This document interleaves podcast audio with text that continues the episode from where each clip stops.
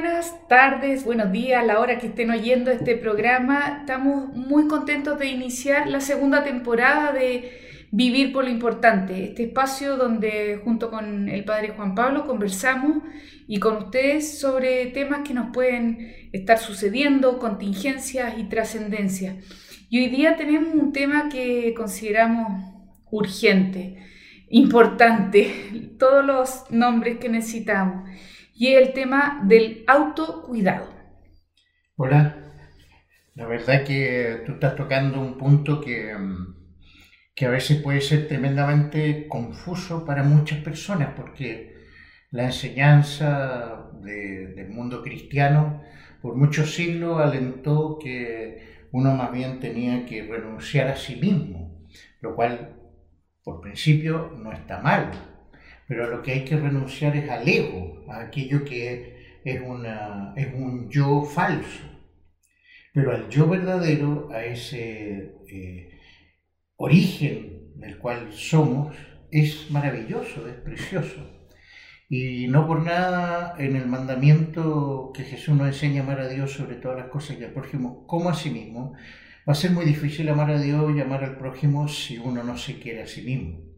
Y eso es lo que tenemos que como tratar de conversar ahora, de ver qué significa esto de quererse bien a sí mismo y no confundir eso con el narcisismo, que eso sí que es peligroso, pero tampoco ir hacia la destrucción de, de, de quién soy yo, de un ser que quiere amar y ser amado. Bueno, yo creo que este tema hoy día se ha vuelto más relevante que nunca porque, bueno, conversando con muchos de ustedes en nuestros programas que hacemos también online en la fundación, vemos cansancio, vemos agobio, vemos desesperanza, eh, personas que, bueno, como todos tratamos de hacer el bien, de, de ayudar, de servir, pero a veces nos postergamos tanto, nos dejamos tanto para el último, muchas mamás, abuelas, profesoras, personas que trabajan en el área de salud, de educación, espirituales, eh, por el afán de, ayudar a otro, eh, muchas veces nos descuidamos a nosotros mismos y eso trae consecuencias muy graves, no solo para los demás que no los vamos a poder seguir ayudando, sino que para nuestra propia salud física y psíquica y también espiritual. Ahí tú me estás dando el, paso hacia el gran tema que, hemos estado reflexionando, que tiene que ver con esto del autocuidado. Yo creo que ahí hay un, tema que, como decíamos al principio, es sumamente importante considerar que este es un tema ético. Es decir, eh, desde la psicología social se habla de lo que se llama la ética del cuidado. Y parte de la ética del cuidado es la ética del autocuidado. Yo no puedo darme tanto, tanto que al final termine reventado. Y es lo que hoy día se ha ido, sobre todo con el mundo, la gente que trabaja en las enfermedades, los ancianos, eh, los profesores, lo que le llaman el burnout, el cerebro quemado, ese agotamiento en el cual las personas que sobre todo trabajan con el dolor ya no quieren saber más del dolor.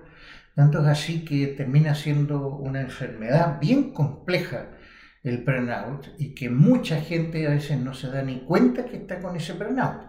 Y no solo para los que trabajan en hospitales, para profesores, para incluso, y seguramente a algunos de ustedes les ha tocado tener que o criar hijos con alguna discapacidad y significó un cambio de agenda para la familia, para usted, y llegan momentos de agotamiento feroz, o porque se han tenido que hacer cargo de algún ser querido y tener que cuidarlo, y tiene grandes invalideces, y el agotamiento que significa eso, que uno ya no quiere saber más de la persona, esos son síntomas muy delicados del burnout. Pero se llega a ese síntoma por algo, y ahí está lo importante a tomar conciencia de que ese por algo uno llega a este agotamiento es porque ha habido una carencia con el tema del autocuidado. Y buscando los orígenes, lo que menos queremos como fundación es cargar más la mochila de deberes, de tareas, que más encima de cuidar a no sé quién o de trabajar en esto que estoy tan agotado, más encima tengo que agregarle más cargas o, o pendientes como cuidarme.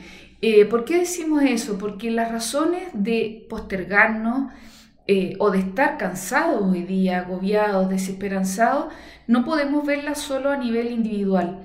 Eh, nosotros queremos salir de esa mirada como reductiva de la realidad y mirar todo lo que hay hoy día. Primero hay un contexto mundial, nacional, comunitario, que efectivamente es estresante, es agobiante. Eh, llevamos mucho tiempo de acumulación de este tipo de energía.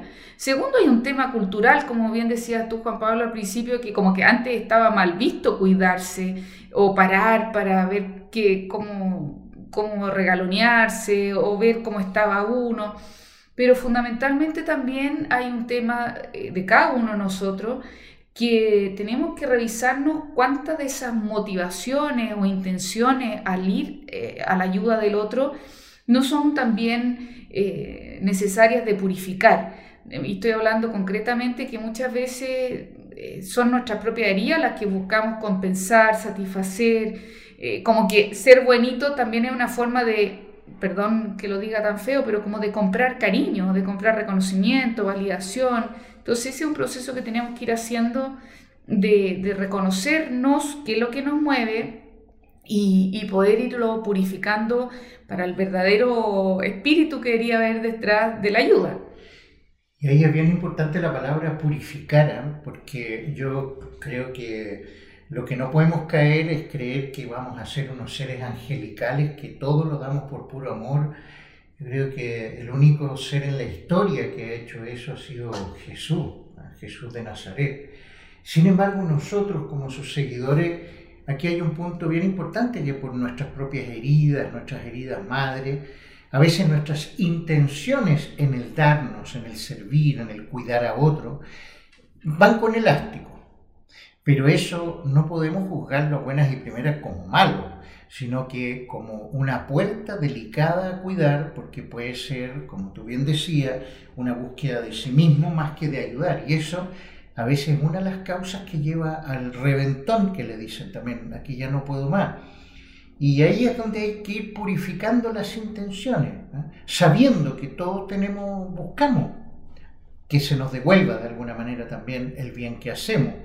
Sin embargo, no puede ser la primera motivación y eso es importante. Ahí hay una purificación importante para el cuidado del otro y como autocuidado, la toma de conciencia de mis intenciones de por qué estoy dedicado a esto, por qué hago esto, para poder ordenarlo y para que no me vaya a ganar la tendencia a la búsqueda de la, de la recompensa.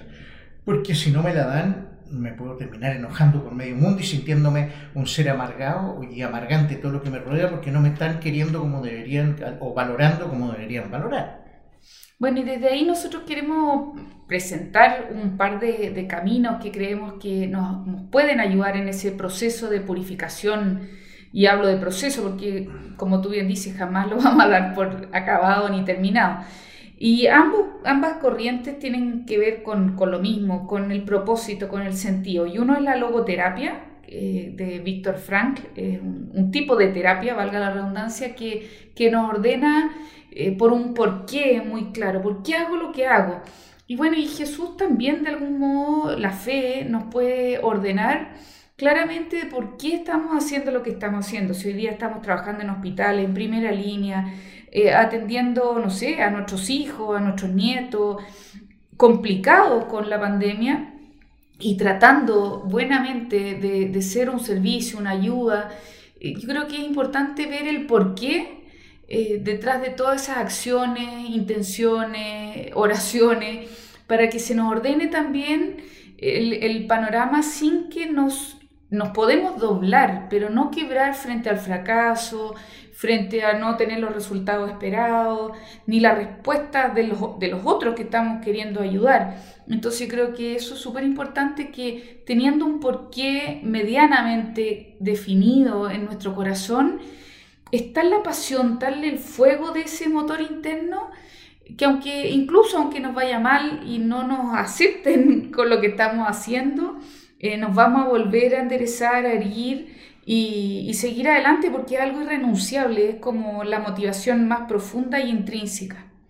Y claro, y de a partir de esta logoterapia, logoterapia significa terapia del sentido, como buscar el, el porqué de la vida, pasamos a, otro, a otra propuesta que es muy importante en este camino de autocuidado, que es la dimensión de la fe.